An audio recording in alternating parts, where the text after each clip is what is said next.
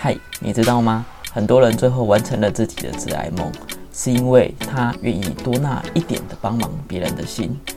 现在希望你按下暂停，帮我按下荧幕上的订阅，就是给我最大的支持。三、二、一，节目准备开始喽！啊靠背哦，啊你没有按暂停啊？订阅一下啦！本节目感谢干爹由咖啡杯简单颜色搭配，生活也可以很时尚的出色生活独家冠名播出。今天很高兴啊，我终于找到干爹了。那今天访问主要就是出色生活的老板哦，李建林这边来跟我做这个访谈。比较特别的是，我那时候早期在跟建林在谈这个计划，大家也知道，我其实好一阵子没有出。呃，录音的原因就是因为我在谈这个出色生活的他们这个这个合作的方案。现在这个计划很有趣啊，就是我也觉得很狂。就是之后其实出色生活预计于四月的时候，呃，今年二零二一年四月之后会开始做正式的营运。我现在录的过程就会把出色生活，他现在起初开始创业，其实他们有跟建林这边去聊过。他们公司其实有几个合作的股东，那其实也都跨级国际。今天的主题就是他，其实他本来是个工程师，那他放弃了一百八十万的一个薪资，然后现在出来创创立这个出色生活这家公司。所以等一下也会跟大家聊到他为什么来去做现在这个创业的动作。嗯，好，那我们这边先请建林这边跟大家做个自我介绍。Hello，我是建林。我今天第一次来录音，我有点兴奋。你他妈是很紧张？他妈，我这也很久没录，妈超紧张的。妈的，我都不知道平常话一堆，来这边都不知道讲什么了。现在四月嘛，今天主要就是会跟大家讲一下，呃，建林这边的创业心路。然后后续其实我觉得比较有趣的是，像之后建林他们现在开始的第一个产品是咖啡杯嘛？对，马克杯。对，马克杯。那后续其实，因为我当初在创业这个频道的时候，其中目的就是因为我对创业啊、跨领域这块都很有兴趣。我想要知道说，如果一家公司它去营运的时候，它的商业逻辑是怎么样？刚开始的时候，它所要准备的资金，在中间的时候可能会遇到一些困难，那会怎样一路来做解决？所以我后续每一个时段，我都会来跟建云聊聊，或者是在这公司里面有发生什么事情。哦，也把这些东西很透明的，甚至金流都跟大家来做个分享。这个是我觉得这次这个计划很有趣的事情。接下来就是想问一下建林，就是当初为什么会想要创立这家公司啊？我当初最早的时候，因为我一直都是工程师嘛，那其实我们出社会啊，在台湾工程师薪水都不错，那越来越高嘛。后来年薪百万啊，甚至一百三、一百五啊，甚至最后一次面试有一个美国。忘记哪里的公司，然后他开到大概一百七、一百八的薪水。但那那时候后来发现一件事，就是说台湾房价非常高嘛。嗯哼。那我随便想要一个喜欢的房子，我一看，哇靠，四千万！算一算，如果我想要住好一点、舒服一点，装潢一千多万，哇，五千万，我这个薪水就算两百万年薪好了，我这辈子买不起这个房子了。可是大家都说开公司有就是风险大，怎么想说，如果我失败怎么办？我我觉得个性我比较冲啊，我是觉得说，我那时候想这件事我做了跟不做，我将来会不会后悔？嗯哼。那我觉得刚好我有一个高大学的好好朋友嘛，他本来就是在做生意的嘛，那他邀约我，他其实中间一直在我们大学毕业这十几年，他其实一直有邀约我，所以我们一起做点什么生意啊？那时候我一直其实我是有点嗤之以鼻啊，我想说啊，我靠，我有专业，啊，我薪水那么高，我跟你搞这些干嘛？那风险那么大。但是随着年纪增长，我发现有些事情，就是我想要的生活呢，做工程师这件事是完全没办法负担的。嗯，那我宁愿去做这件事，然后看看有没有机会赌一把。反正我如果失败了，我还是可以回头做工程师嘛。但是我的想法是说，工程师我薪水不管多高，其实我的生活的阶层是没办法改变的，就是一个收薪阶层。那这辈子我想要的东西，我大概是拿不到了，买也买不起了。其实后续其实我也蛮想要再做一集，是因为其实，嗯，我跟建林在十年前吧，我们是同一家公司的同事。对，对我还记得刚开始第一次见到建林的时候是他妈刚失恋，在篮球场。对对对对对，然后其实，在早期我们工程师出来。其实也跟大家简单分享一下工程师的薪资啊，基本上就是大概三年内薪水大概就在四万块以内嘛。那可能到了五年左右，我说以大半大部分中小企业啊，可能就是在可能六十万到八十万，就是一个月大概五五六万左右的薪资水平。那其实建点厉害，他一路这样跳啊，最后可以跳到就谈到最后是一百八十万，然后就放弃来做创业。我觉得这个未来可以，因为很多听众其实也都是工程师。对，那其实他们在对跳槽啊、转换这个跑道的时候，其实我觉得有些人也不想一定要创业嘛。啊，对，那年薪百万上干我很快乐啊，我干嘛跟你创业，对不对？这也是对每个人的所要的东西不一样。那建林那时候之前有先开饮料店嘛？哦，那个饮料店其实是一切都是有布局的。大概两年多前，我跟我这个朋友打算做出色生活，最早是从大陆那边开始的。那那时候的想法是说，我们跟实体的通路，比如说咖啡厅啊，或者是任何实体通路都有可能有机会合作，来来，比如说做我们产品的寄卖啊，或者是买断之类的。那那时候我们就想过，一定有一天我们要自己做通路，因为做通路啊，让别人上架这些的，我们赚钱会更稳、更容易嘛。嗯，所以我们做。这个饮料店其实就是为了这个布局，想说我们这些人、这些股东从来都没有做过餐饮，也没有做过服务业。那刚好我们有一个朋友，他他们原来企业做的很大啦，是业界很知名的咖啡厅，还有一些甜点。他们几个股东合开了一个饮料，叫梧桐号。嗯嗯嗯。那那时候我们想说这是一个好机会，那因为朋友。他有这个机会让我们一开始就进去学习嘛，所以我们就把这个当做前哨站，先来了解一下一般实体通路，也接触到第一线的消费者，知道消费者心里在意什么，大概会会是怎么样的反应。所以我们开了这个饮料店，那中间真的是吃足了苦头，真的非常累啊。嗯，尤其我之前也有访谈过另外一个朋友，他也是开饮料店，开桃园叫立刻坊，然后其实。立刻坊跟五桐号其实它还是有一些差别差别啦，因为其它的像它的加盟金啊，然后它的品牌定位都不一样。这个其实后面也可以再来一集，就是饮料店的创立，因为现在也超多人想要开饮料店。对，其实饮料店你做的好好的，那你开出色生活这个品牌的你的规划跟目的是什么？赚钱啊，对吧？那你品牌的形象定位会是在哪边？我们是这样子，我们品牌的核心理念只有一个，就是玩颜色。我们所有东西都是走纯色，用颜色来搭配。因为我们了解过吼，不管是什么设计啦，什么米老鼠啦、唐老鸭或者任何东西，其实它都会跟随着时代被淘汰。嗯，它一定会过时的。但是只有颜色的搭配永远不会过时嘛，因为颜色的联想是无限的。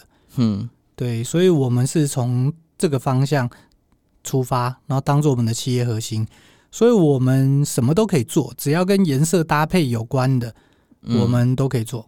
所以，那接下来你们四月份开始营运，你们的第一步是什么？我们其实我们原本最早是想做先开一个咖啡厅，但是后来我们一边讨论，就发现说一个咖啡厅一个点在那边可能四五百万就砸在那边了。可是呢，品牌是要走长远的。它会需要不断的去调整跟改变，所以我们把战略切成更小单位，我们慢慢的从市级小单位的可能两天一个礼拜这种小单位的去走，去接触到消费者，去了解我们的东西在消费者心里的想法跟反应，然后我们可以一直做调整，这样子我们可以花更少的钱，然后可以调整更多次，更接近更接近消费者心目中理想的样子。因为像你刚刚有说，你一开始其实是想要，呃，先开咖啡厅嘛，对，然后现在是转为先转为先是说电商的部分嘛。我们是这样想，我们就可以线上我们电商会下一些广告嘛，嗯，那我们线下就会走市集，走摊位，了解，就线上线下一起来去做，对，哦，然后可能整合你之前的梧桐号。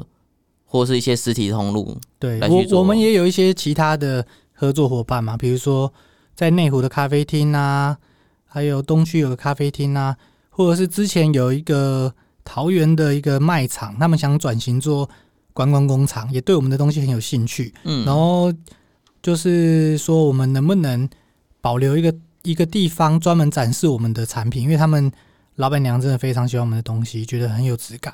嗯，那我问一个比较私密的问题，那你们公司这样子，你以这个出色生活，你预计准备的资金是多少？这个不方便啊，没有了。操你妈干！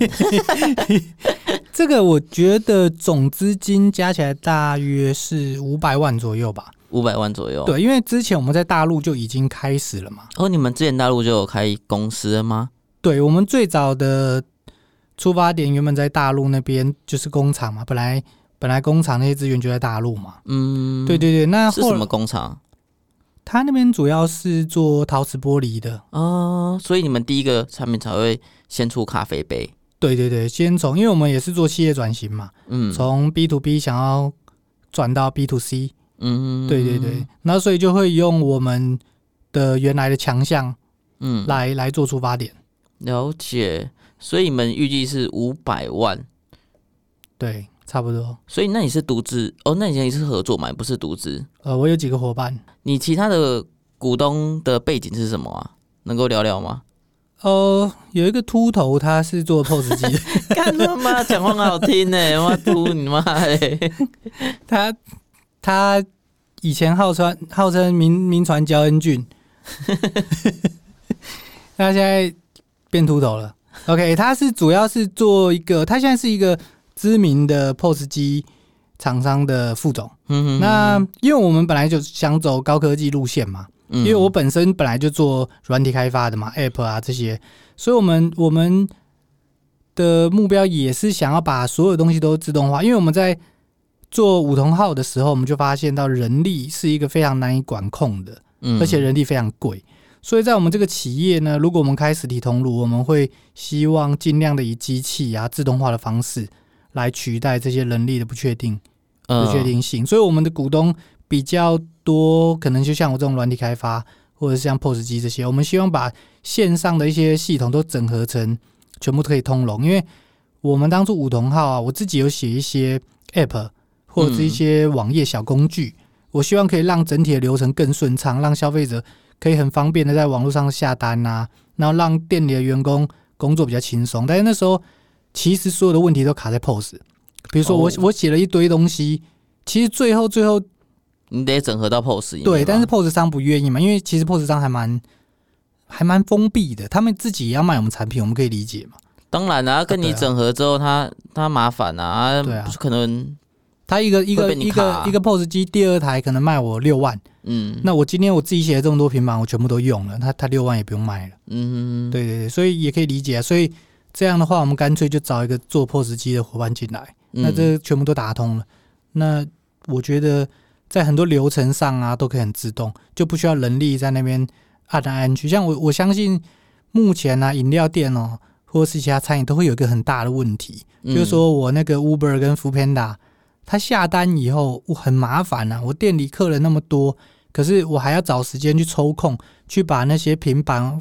比如说熊猫上面的资讯，在在手动 key 到我的 POS 机里面，嗯，其实这是非常非常的花时间。所以你都想要把这些东西都整合起来，对对对，了解。那现在吉祥就是你现在有请也请人了嘛，对不对？哦对对，对啊，那你接下来其实就要开始烧钱嘞。你有对自己有什么期许或者是打算吗？还是你现在心里的状况会不会很有压力、紧张之类的？其实我觉得压力压力倒是还好，我有一个好老婆支持我了。嗯，对对对，其实我可以让我跟你老婆妈真是超好。她她现在会顶嘴了啦。妈的，干他！我一直跟建莹说，妈娶到这老婆，妈三生有幸呐、啊，对啊对啊，她的不幸了。不过我是蛮感谢他的啦。嗯，对对对所以反正一个成功男人背后要有一个伟大的女人帮你撑着对，。没错。所以创业之前呢，先要找一个好老婆，真的。你自己嘞，对自己有什么期许呢？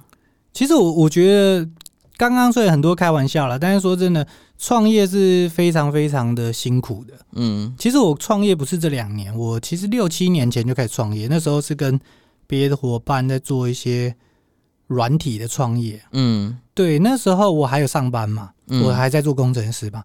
那时候很，就这六年来走来都是这样。我下了班就也不会回家，我就带着电脑去咖啡厅去写程式，就写到关店。嗯回家基本上眼睛张开就工作，到眼睛闭起来。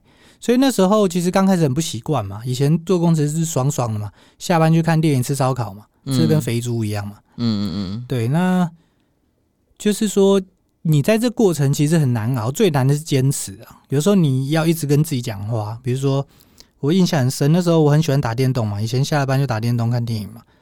那有时候洗澡完，我想说啊，我要去打电动，哇，心里很纠结，我就要一直跟自己讲话。你打电动，你得到什么？你打完爽了，你你什么都没得到。但如果你今天不要打电动，你去写程式，诶，你的可能一个功能就写完了，你就离成功更进一步了。嗯，其实那个过程非常煎熬，你要一直一直的跟自己说话，你要一直告诉自己，你你你要做该做的事，不是做想做的事。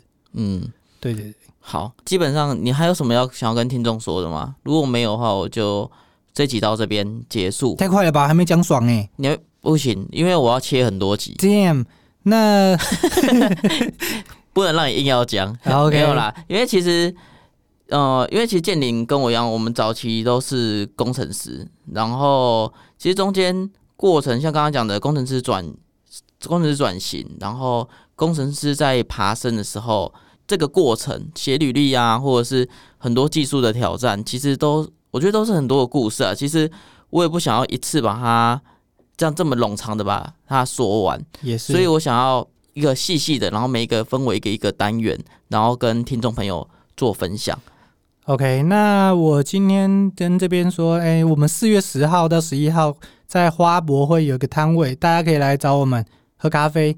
那只要有加会员，嗯，呃，我们就会送大家一杯这个非常美味的美式咖啡，或，是意式咖啡。你说在花博对对对的市集吗？对，花博里面会有一个搞市集的一个活动，哦，那时候应该会有非常非常多人。嗯，对对对，那出色的。生活是在哪个摊位？你现在知道吗哎、我知道啊，但是我忘记啦。？OK，好，不然那到时候再把资讯给我，再泼在我的 FB 下方啊，有兴趣的大家可以前往去看一下。今天节目就到这边结束，感谢建林来跟我受访。拜托下次再邀请我，我才刚开始，我还有很多想讲我。现在目前有多规划你两集啦，但是后续看你表现。